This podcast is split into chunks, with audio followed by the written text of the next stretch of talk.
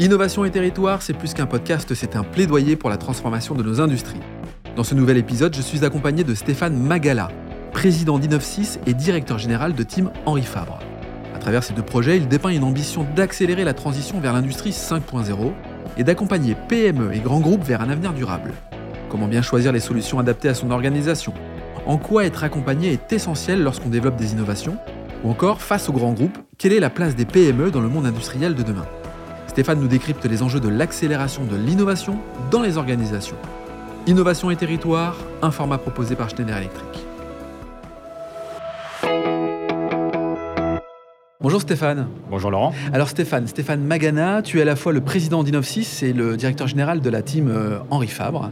Tu travailles au cœur de l'innovation. Est-ce que tu peux nous présenter ces deux structures et quel est le lien en fait qui, euh, entre ces deux structures qui permettent de faire avancer l'innovation dans l'industrie? Ok, donc d'abord euh, Team Henri Fabre. Team Henri Fabre, c'est une, une, association, c'est une plateforme d'accélération vers l'industrie du futur. C'est un incubateur?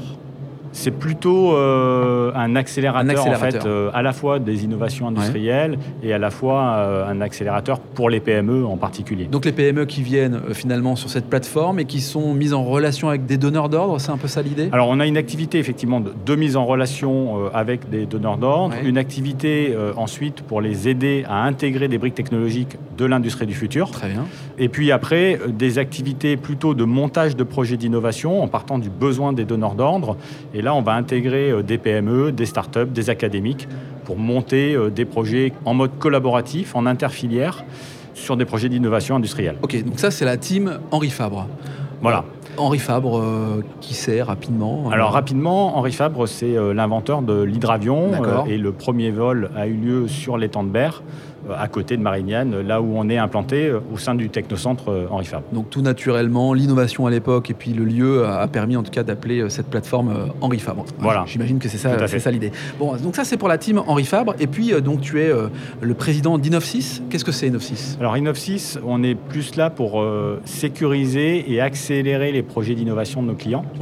Le but, en fait, c'est de les aider à sourcer des solutions technologiques, à pouvoir les tester rapidement mm. à travers euh, du prototypage, à travers de la simulation, à travers des preuves de concept. On valide euh, la solution industrielle et après on les accompagne sur de la qualification et l'industrialisation dans leurs ateliers de cette solution. On s'adresse plutôt à quoi? Des PME dans ce cadre-là? PME, PMI plutôt des grands groupes qui ont ce besoin d'accélérer leur projet d'innovation dans l'industrie. Et puis après aussi des PME. Et là, on est plutôt sur euh, des offres euh, pour les accompagner à euh, industrialiser finalement une preuve de concept, un nouveau produit pour euh, les aider à, utiliser finalement ce qui existe sur étagère, parce qu'ils ne sont pas forcément, eux, dans la démarche d'innovation sur des produits euh, standards. Parce que finalement, si on fait un petit focus sur la PME, euh, la PME qui, elle, a besoin d'innover dans tous les cas, comment elle voit et comment elle s'accapare finalement l'industrie du futur? Parfois, ça peut impressionner quand on vit ici au Global Industrie, on voit des choses extraordinaires. Et la PME pourrait se dire, mais c'est pas pour moi ça. Comment ça se passe et comment on l'intègre dans cette démarche-là? C'est exactement la remarque des, PME bah euh, qu'elles peuvent nous faire quand elles viennent nous voir. Elles disent mais pour nous, l'industrie du futur, c'est pas pour nous. Et en fait, il faut avoir une démarche de diagnostic. Alors moi, je je pense pas que l'industrie du futur, ça va être un tout digital euh, du début jusqu'à la fin, euh, finalement, du process de la, PME. Alors peut-être qu'à terme, ça sera ça, mais aujourd'hui, c'est d'abord faire un diagnostic stratégique sur ses besoins Business. Et ensuite, business, bien sûr, parce qu'en fait, c'est forcément bah rattaché au, business, a un besoin derrière de compétitivité. Bien sûr. Et ensuite, du coup, de dire, ben voilà, voilà quelles sont les briques technologiques qui sont importantes à intégrer, les choisir, des priorités, mmh. et ensuite, on les met en œuvre. C'est en ça où Inofsys accompagne finalement des PME, c'est ça? Alors, sur des programmes, par exemple, d'accompagnement, c'est euh, l'association euh, qui gère euh, ces programmes d'accompagnement. Par exemple, là, sur les trois dernières années, de 2020, 2021, 2022, on aura euh, suivi presque 500 PME sur la région sud. Très bien. Euh, au niveau de l'association.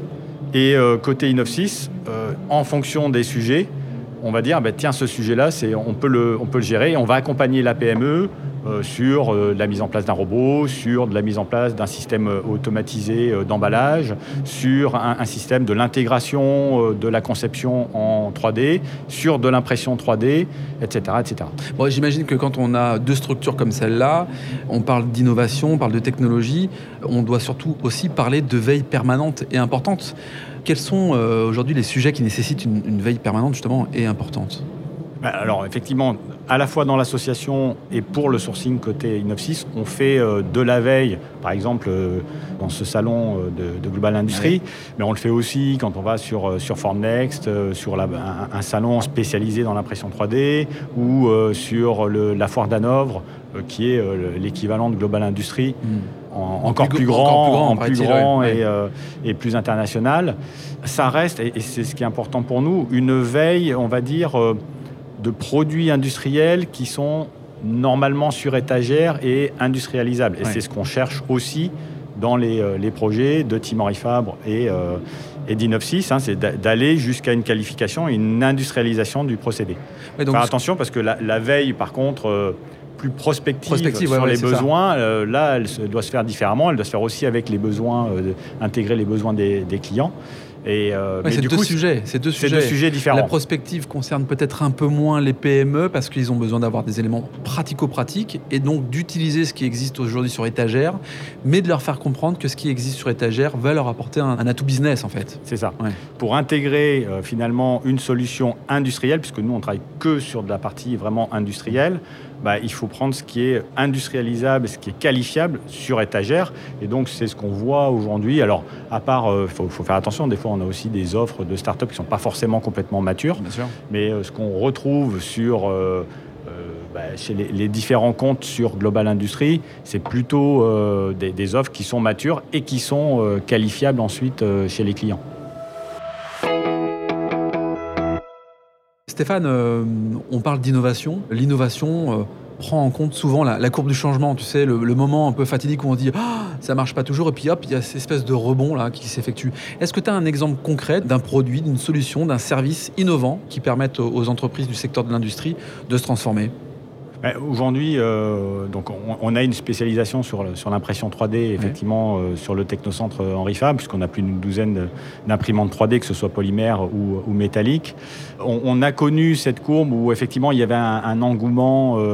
Il y a quelques années sur, euh, sur l'impression 3D où on se disait que ça allait résoudre euh, finalement euh, bah, toutes les solutions, enfin tous les problèmes plutôt des, clients, que ce soit sur les, pièces de rechange, changer complètement la façon de, réaliser des pièces, etc., etc.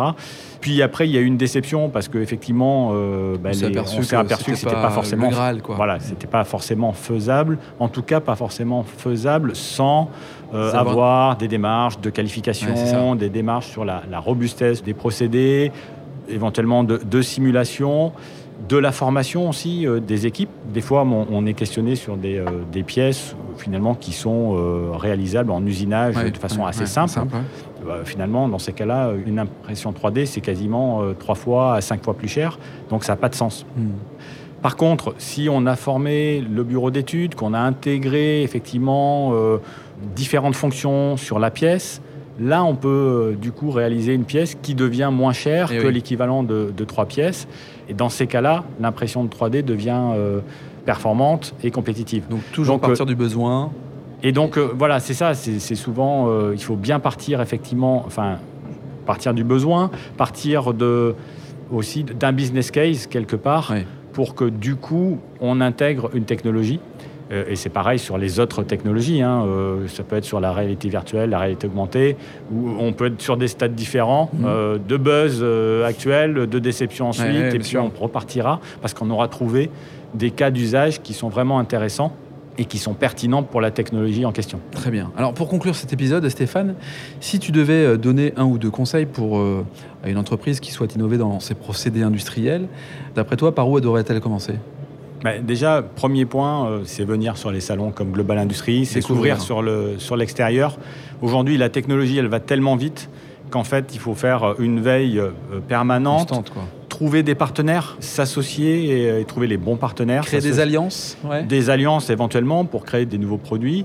Et, donc cette démarche-là, et ça c'est vrai euh, pour une PME comme pour un grand groupe. Bien sûr. Il hein, n'y euh, a pas de différence. C'est vrai aussi d'essayer de, travailler plus en mode collaboratif mmh. et, collectif, mmh. ce qui n'est pas encore complètement euh, ancré non plus dans les habitudes.